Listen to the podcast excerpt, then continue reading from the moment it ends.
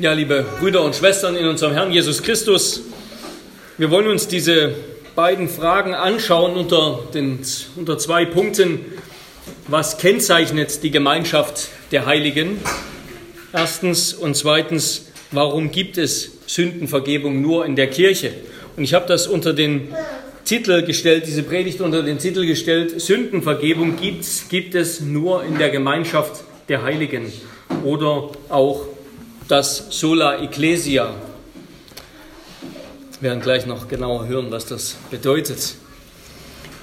Wir hatten letzte Woche gehört, dass anhand von Frage 54 über die eine heilige allgemeine christliche Kirche, dass Kirche keine menschliche Organisation ist. Ja, Kirche ist nicht ein Verein wie andere, einfach nur irgendeine Organisation, irgendeine Institution, Sie ist Gottes heiliges Volk. Das, das macht sie vor allem aus.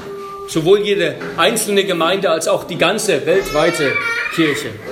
Sie ist Gottes Gemeinde, die er sich zusammenruft, die er sich beschützt und erhält.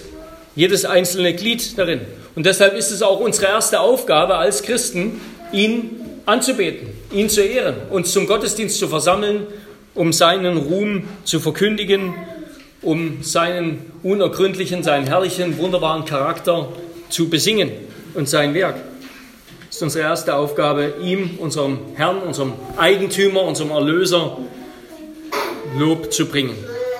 Ja, der Ursprung der Kirche, der liegt nicht in irgendetwas Menschlichem, sondern der liegt in Gott. Der liegt in der Auserwählung des Vaters, haben wir gehört. Dass der himmlische Vater sie sich auserwählt hat, diese Kirche, durch seinen Sohn vor Grundlegung der Welt dass der Sohn sie mit seinem Blut am Kreuz von Golgatha erkauft hat und dass der Heilige Geist tote Sünder mit Christus verbindet, vereinigt und sie mit neuem Leben erfüllt.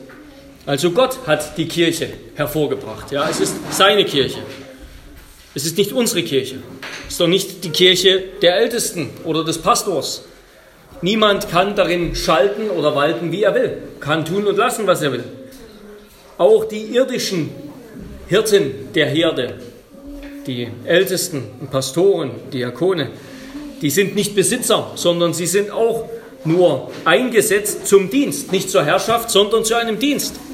Bevollmächtigt vom Eigentümer der Kirche sozusagen, darin zu dienen. Und das ist also die objektive Seite von Kirche. Ja, sie ist Gottes Gemeinde. Sie existiert weil er sie aus dem Nichts erschaffen hat, so wie, wie er die Welt aus dem Nichts erschaffen hat. Er hat sie erschaffen am dritten Tag, als Christus aus dem Grab auferstanden ist. Menschen haben sie nicht begründet, nicht erfunden und es hängt auch nicht am Erfindungsreichtum, es hängt nicht an der Kreativität, nicht an der Klugheit, nicht an der Kraft, nicht an den Mühen und Sorgen von Menschen, ob Kirche bleibt oder nicht. Und umso mehr dürfen wir darin getrost sein, feststehen im Herrn als Gemeinde. Auch wir hier als Serg feststehen im Herrn, in ihm eines Sinnes sein, uns nicht streiten über die geistlichen Angelegenheiten der Kirche, sondern ihn, unseren Herrn, unsere größte Freude sein lassen. Und alle Sorgen, die wir haben wegen unserer konkreten Gemeinde, auch wegen der weltweiten Kirche, die wollen wir auf ihn werfen.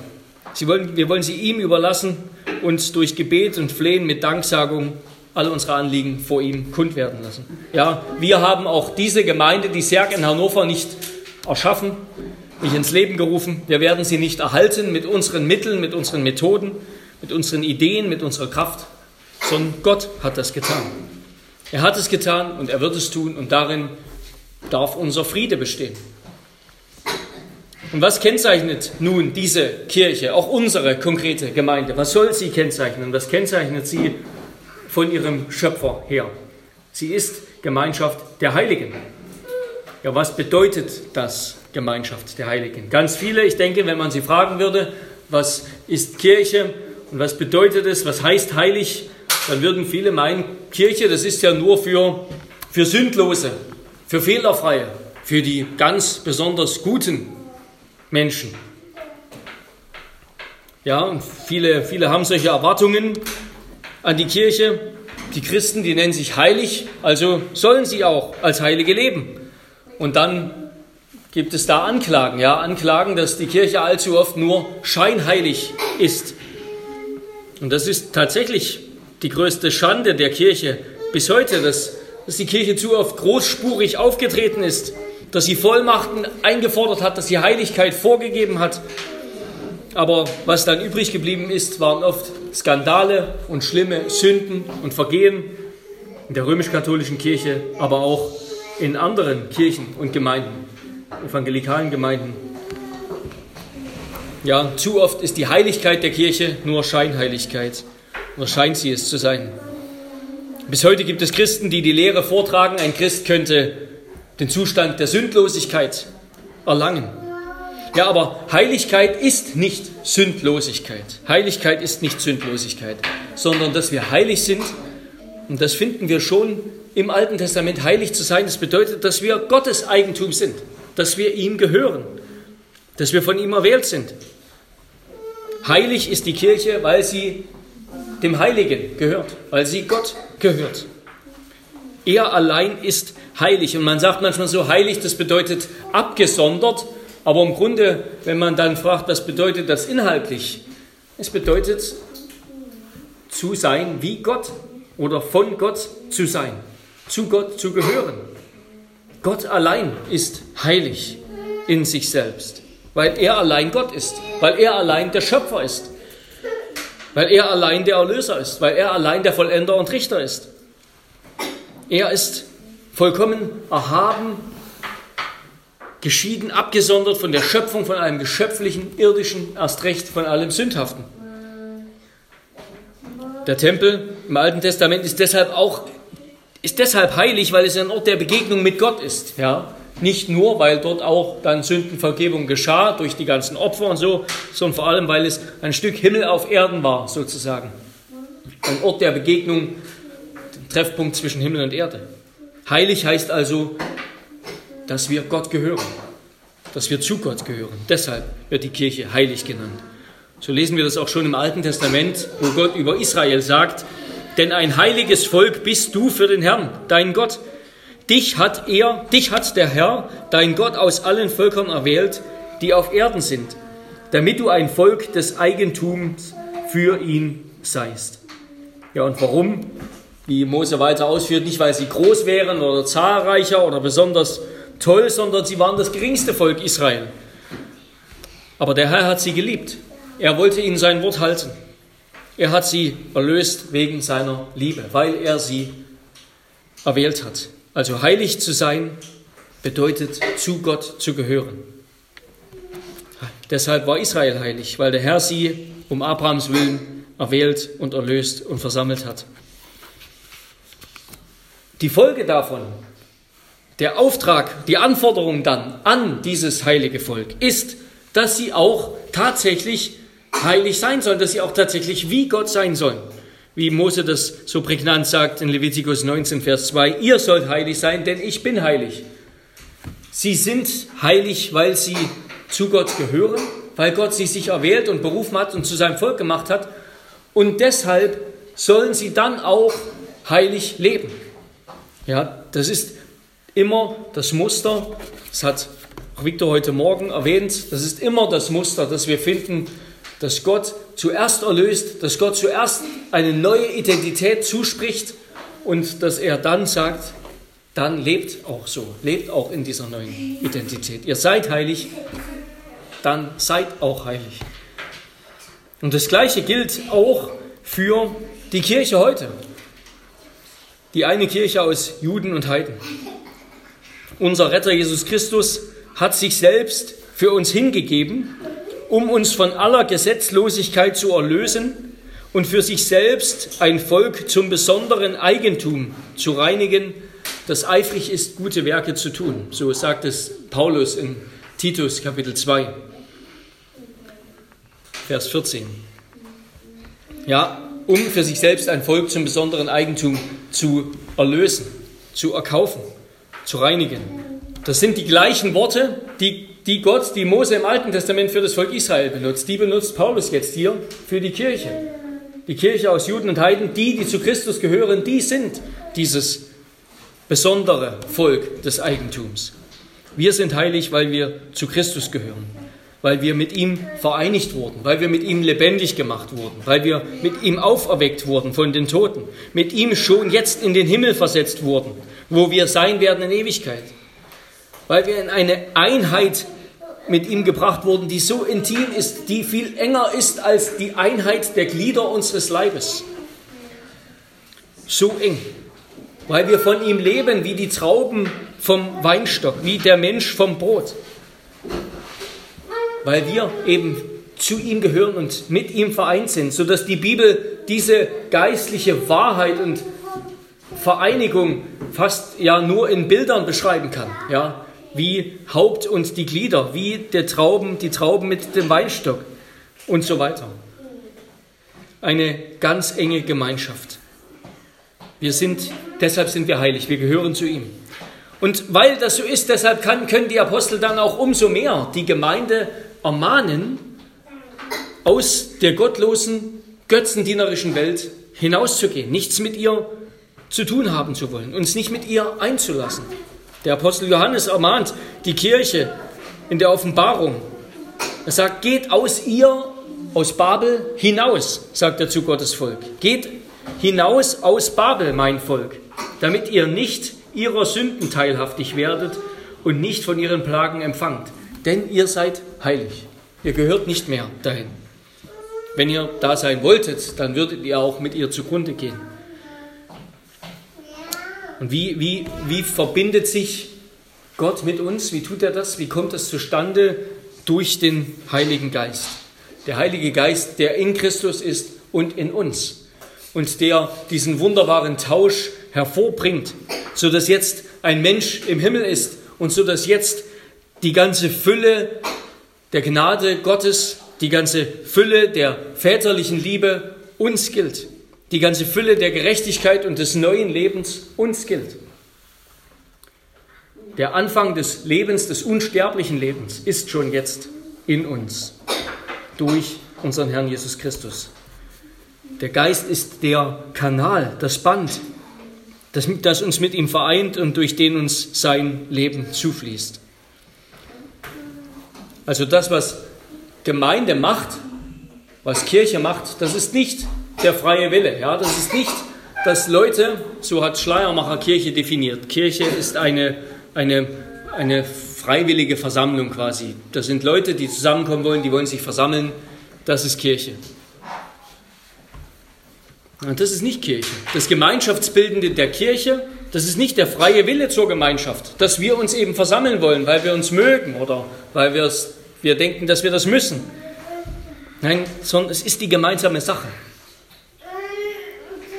Und das, das ist auch zuerst einmal mit Gemeinschaft gemeint. Es ist die Gemeinschaft an dem einen, an Christus. Und das wird, das wird besonders darin deutlich, dass dieser Ausdruck Gemeinschaft der Heiligen, dass der eigentlich nicht die Versammlung, die kirchliche Versammlung meinte, sondern ursprünglich meinte der die Gemeinschaft der heiligen Sakramente. Also die Gemeinschaft von Brot und Wein. Ja?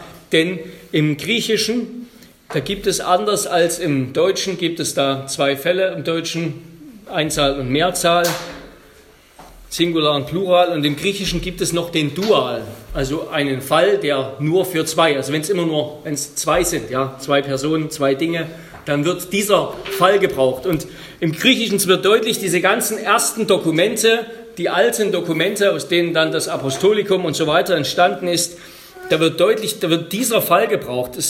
und es wird auch aus anderen Gründen deutlich, worum es da geht. Die Gemeinschaft der Heiligen, das ist die Gemeinschaft der heiligen Sakramente, die Gemeinschaft an Brot und Wein.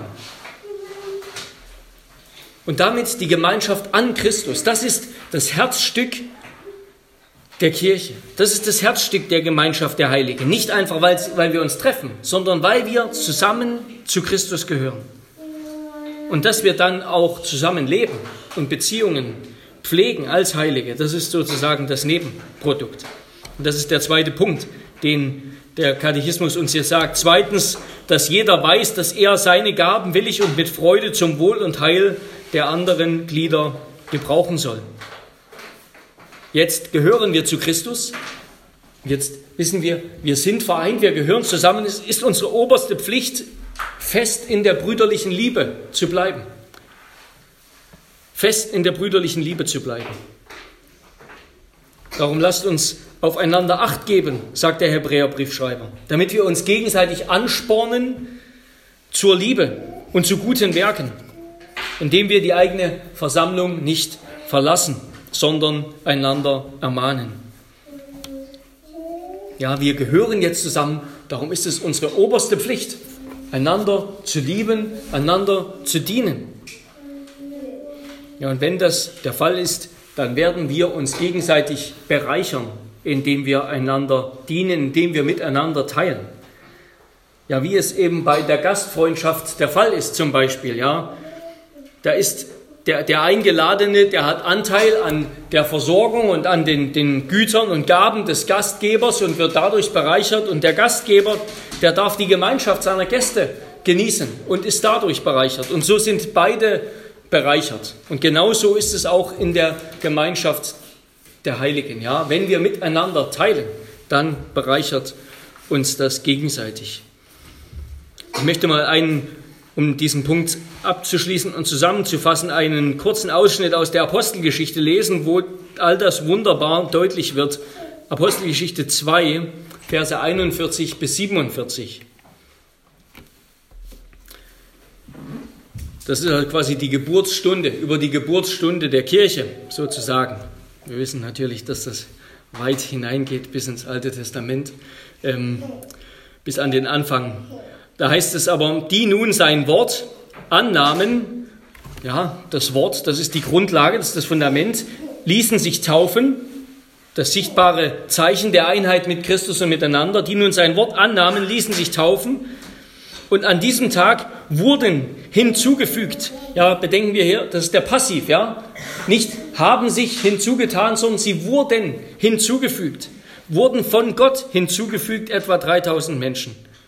Und diese blieben beständig in der Lehre der Apostel. Hier ist wieder die Grundlage, ja, das ist das, die Grundlage für alles andere. Blieben beständig in der Lehre der Apostel und in der Gemeinschaft und im Brotbrechen und im Gebet. Es kam aber Furcht über alle Seelen und viele Wunder und Zeichen geschahen durch die Apostel. Alle Gläubigen aber waren beisammen und hatte, hatten alle Dinge gemeinsam. Sie verkauften die Güter und Besitztümer und verteilten sie unter alle, je nachdem einer bedürftig war. Und jeden Tag waren sie beständig und einmütig im Tempel und brachen das Brot in den Häusern, nahmen die Speise mit Frohlocken und Einfall des Herzens. Sie lobten Gott und waren angesehen beim ganzen Volk. Der Herr aber tat täglich die zur Gemeinde hinzu, die gerettet wurden. Also hier, hier sehen wir all das, ja. Die Grundlage ist das Wort, die Lehre der Apostel, Christus, zu ihm zu gehören und das Zeichen der Taufe, der Bundeseinheit mit Christus empfangen zu haben. Wir werden zur Kirche gefügt. Der Gott ist es, der von Anfang an Kirche baut. Gott ist es, der hinzufügt. Und die, die da sind, die versammeln sich dann um das Wort in der Gemeinschaft um die Sakramente im Gebet. Und dann leben sie miteinander und teilen miteinander. Es ist, ja, und das einmütig und gerade dadurch wird die Kirche zu einem Licht in der Welt, wird die Gemeinschaft, wird die Liebe, die wir in der Kirche pflegen, die Liebe, die wir hier pflegen, auch über die Generationen hinweg. Und das ist etwas Wunderbares, ja, zwischen Kindern und Alten. Diese Liebe, die wird auch zu unserem Licht, zu unserem Zeugnis für Christus in der Welt. Und damit komme ich zum zweiten Punkt, zu meinem zweiten Punkt. Warum gibt es Sündenvergebung nur in der Kirche? Warum gibt es Sündenvergebung nur in der Kirche?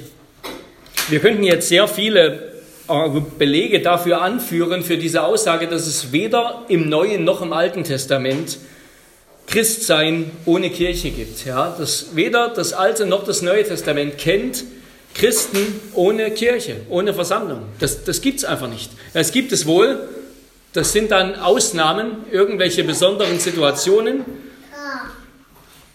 Vielleicht eben wie einer der Verbrecher neben Christus am Kreuz oder andere, der ähm, Melchisedek, der wie aus dem Nichts auftaucht im Alten Testament.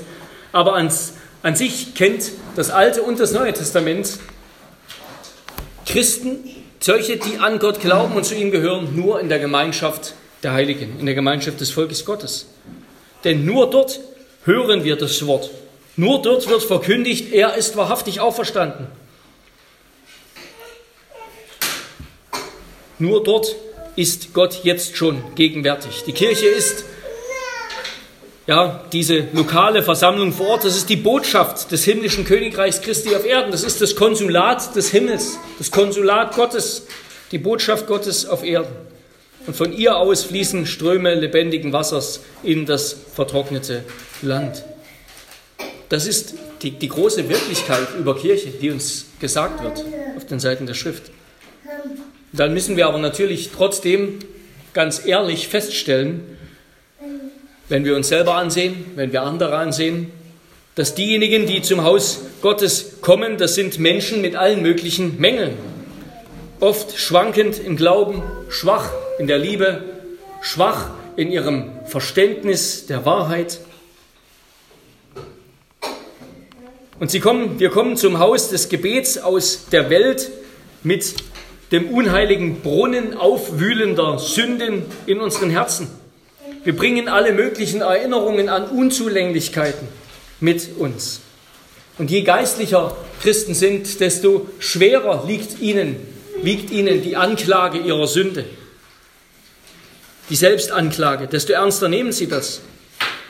Ja, Christen werden Heilige genannt, aber sie selbst fragen sich oft instinktiv, wie man sie doch zu den Heiligen zählen könnte, wie man uns, mich zu den Heiligen zählen kann. Christen beschuldigen sich selbst, aber Gott erklärt sie für unschuldig. Die Welt verleumdet sie und der Satan stellt sich gegen die Auserwählten Gottes, aber doch bleibt die Tatsache bestehen, dass sich die Gemeinde Gottes, die Versammlung der Heiligen, eben versammeln muss. Ja, wir Christen sind die Ersten, die zugeben, dass Kirche keine Gemeinschaft von Sündlosen ist. Keine sündlose Gemeinschaft. Und doch ist dann da ein Problem, ja, da ist ein Problem. Denn wir sollten ja heilig sein, so wie er, der uns berufen hat, dem wir gehören, heilig ist. Was ist dann damit? Ja, und dieser Widerspruch, so hat es Abraham Keupern mal sehr prägnant gesagt, dieser Widerspruch kann nur durch Christus überwunden werden. Außerhalb Christi gibt es keine Heiligen, es gibt keine Gemeinde und auch keine Versammlung der Gemeinde. Außerdem gibt es außerhalb von Christus keine Anbetung, keine Gemeinschaft mit Gott. Wenn wir den Namen Christi, seine Menschwerdung, seinen Eingang zum himmlischen Heiligtum, seine Gemeinschaft mit den Erlösten vergessen, dann können wir uns die Existenz einer Gemeinde nicht vorstellen. Aber wenn dieser Name Christi, wenn der dazwischenkommt, wenn die Glieder der Gemeinde in ihn einverleibt werden, wenn unter ihm als Haupt alle miteinander verbunden sind, wenn sie in ihm gerechtfertigt und versöhnt und geheiligt sind, wenn sie durch das Lamm Gottes als Opfer der Versöhnung ihrem Gott nahen können, dann ist da die Gemeinde der Heiligen. Ja, dort, wo Christus ist und wo wir im Namen Christi zu Gott kommen, da ist die Gemeinde der Heiligen. Also, was heißt das ganz praktisch? Gerade dann, wenn du dich nicht so fühlst, dass du in den Gottesdienst kommen willst, weil du lieber mal entfliehen willst, ja, bedrückt bist von Sorgen, von Anfechtungen, von Zweifeln, von Kummer, von Sünde, von Schuldgefühlen, von Ekel vor dir selbst vielleicht, gerade dann komm erst recht in den Gottesdienst. Ja, du bist gemeint.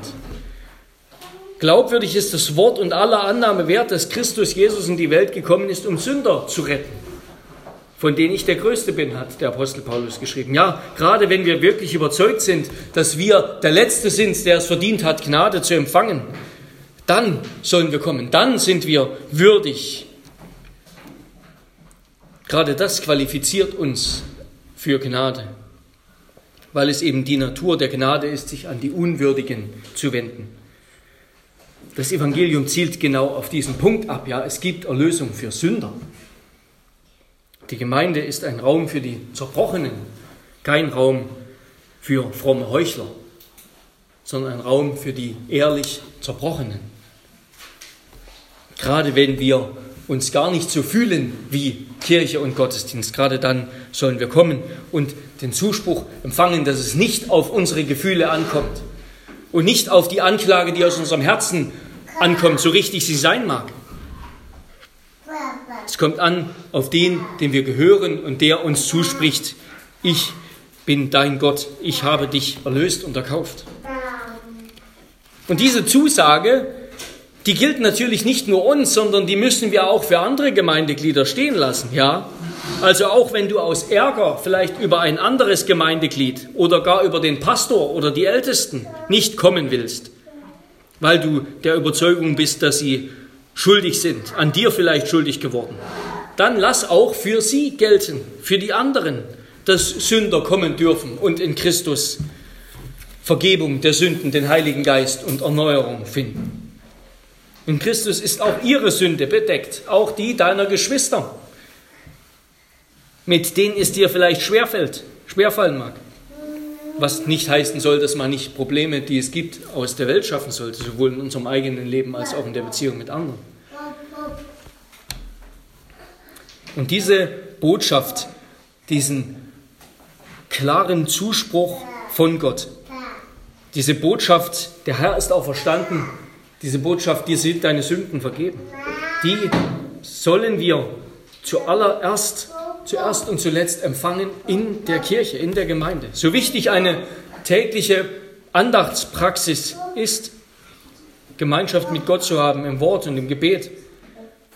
Der Sonntag und die fruchtbare und Gemeinschaft der Heiligen, die Predigt des Wortes Gottes, die Aufsicht der Ältesten, das bildet das Herzstück unserer Frömmigkeit. Das ist es, was wir brauchen. Und Calvin stellt in seinem Katechismus wunderbar an dieser Stelle die Frage, warum in unserem Glaubensbekenntnis im Apostolikum die Vergebung der Sünden nach diesem Artikel von der Gemeinschaft der Heiligen genannt ist. Ja, wir sagen ja, ich glaube an den Heiligen Geist, die heilige allgemeine christliche Kirche, Gemeinschaft der Heiligen, Vergebung der Sünden. Und er fragt, warum ordnest du die Vergebung der Sünden der Kirche zu? Weil niemand sie erlangt, der nicht vorher mit dem Volk Gottes vereinigt worden ist und die Einheit mit dem Leib Christi beharrlich bis ans Ende bewahrt. Damit bezeugt er ein wahres Glied der Kirche zu sein. Und dann lautet die nächste Frage, damit stellst du fest, dass es außerhalb der Kirche nichts als Verdammnis und Tod gebe. Jawohl, wer sich vom Leib Christi trennt und dessen Einheit in Parteien spaltet, dem ist alle Hoffnung auf das Heil abgeschnitten, solange er in einer solchen Trennung verbleibt. Ja, das christliche Leben, das ist nichts für Selbstlerner und einsame Wölfe, sondern es ist gerade der Weg der Weisheit und der Weg, den Gott uns gehen will, dass wir in der Gemeinschaft mit anderen leben, wo wir eben miteinander teilen, was wir haben in Liebe. Insofern ist Christsein ohne Kirche, das wäre ein Ausdruck des Egoismus, ja, der nicht zu Paulus Beschreibung von der Kirche als Leib passt, wo alle Glieder zusammengehören und einander dienen und helfen. Und dabei hat die Bibel immer auch eine feste Zugehörigkeit, eine feste Mitgliedschaft zum Volk Gottes, am Volk Gottes im Sinn, ja. Kein, kein willkürliches Kommen und Gehen immer so, wie es mir gerade passt. Das ist nicht das, was Jesus meint, wenn er das Verhältnis der Kirche zu ihrem Haupt, zu Christus mit dem Bild von Weinstock und Trauben beschreibt oder mit dem Bild von Hirten und Herde. Das ist ja, wenn ein Schaf sich, sich vom Acker macht sozusagen und sich verirrt, dann ist es verloren. Ja, wir gehören zusammen so wie die Braut und der Bräutigam zusammen gehören. Wir gehören zusammen wie Glieder an einem Leib. Wir können uns nicht von der Gemeinde, von der Gemeinschaft der Heiligen trennen. Also diese Idee, dass es außerhalb der Kirche kein Heil gibt, und das meine ich mit dem Sola Ecclesia, allein die Kirche, allein in der Kirche gibt es Heil. Allein die Kirche ist Gottes Heilsanstalt. Diese Idee, die ist nicht römisch-katholisch, sondern die, die ist schon viel älter als das römisch-katholische. Die wurde schon in der alten Kirche geäußert. Da hat der Kirchenvater Origenes das gesagt und auch der Kirchenvater Cyprian, der den bekannten Ausspruch geprägt hat, extra ecclesiam salus non est, also außerhalb der Kirche ist das Heil nicht. Und so hat Calvin passend dazu die Kirche die Mutter der Gläubigen genannt. Wenn Gott, wer Gott zum Vater hat, der muss die Kirche zur Mutter haben. Der muss zur Gemeinschaft der Heiligen gehören. Ja, richtig verstanden heißt das, dass Gott sich allein die Kirche auserwählt hat, als Ort, wo sein Sohn Jesus Christus, wo er seine, seine Herrschaft hat, seine heilbringende Königsherrschaft, wo er durch den Heiligen Geist die Gaben austeilt, die zu unserer Erbauung und zum ewigen Leben nötig sind. Wenn wir mit ihm verbunden sind und miteinander, dann sind wir der Tempel Gottes. Deshalb sollen wir auch unser Joch auf uns nehmen. Wir sollen bereit sein zur Unterweisung, Unterweisung und Zucht zu empfangen. Das heißt, dass wir bereit sein sollen, von Christus zu lernen, sagt unser Glaubensbekenntnis.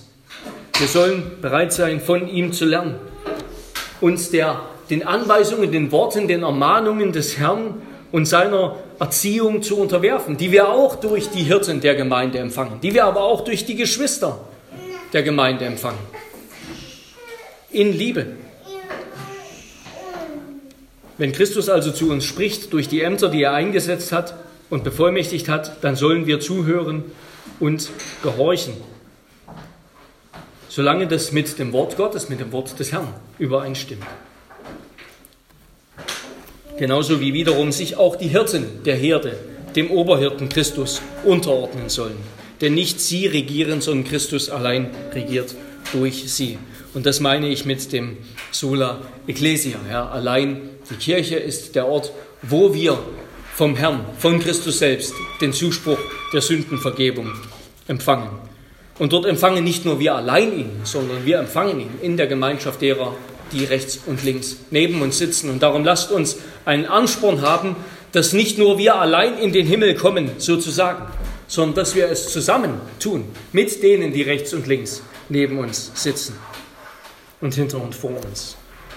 Wir wollen zusammen mit ihnen dort sein. Das soll unser, unser Wunsch sein. Ich möchte mit diesen Geschwistern zusammen diesen Weg gehen. Und nicht allein oder besser oder irgendwie anders. Amen. Ich bete.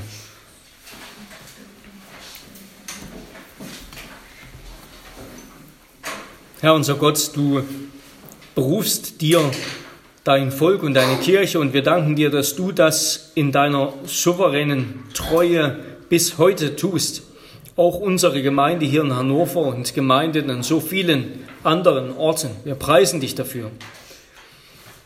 Herr, wir danken dir, dass Gemeinde, auch unsere Gemeinde, so wie sie existiert, nicht für keinen Moment von unserer Kraft, von unserem Verstand, von unseren Fähigkeiten abhängt, sondern sie hängt ganz und allein von deiner Gnade ab. Aber doch hast du uns hierher gesandt und hier an jeden Einzelnen zu Mitgliedern gemacht und mit Christus vereint und verbunden durch den Heiligen Geist und damit uns auch miteinander verbunden, damit wir mit eben den Gaben, die du uns geschenkt hast, einander dienen.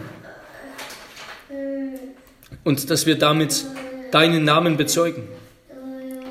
Dass jeder von jeder mit den Gaben, die er empfangen hat, willig und mit Freuden zum Wohl und Heil der anderen dient.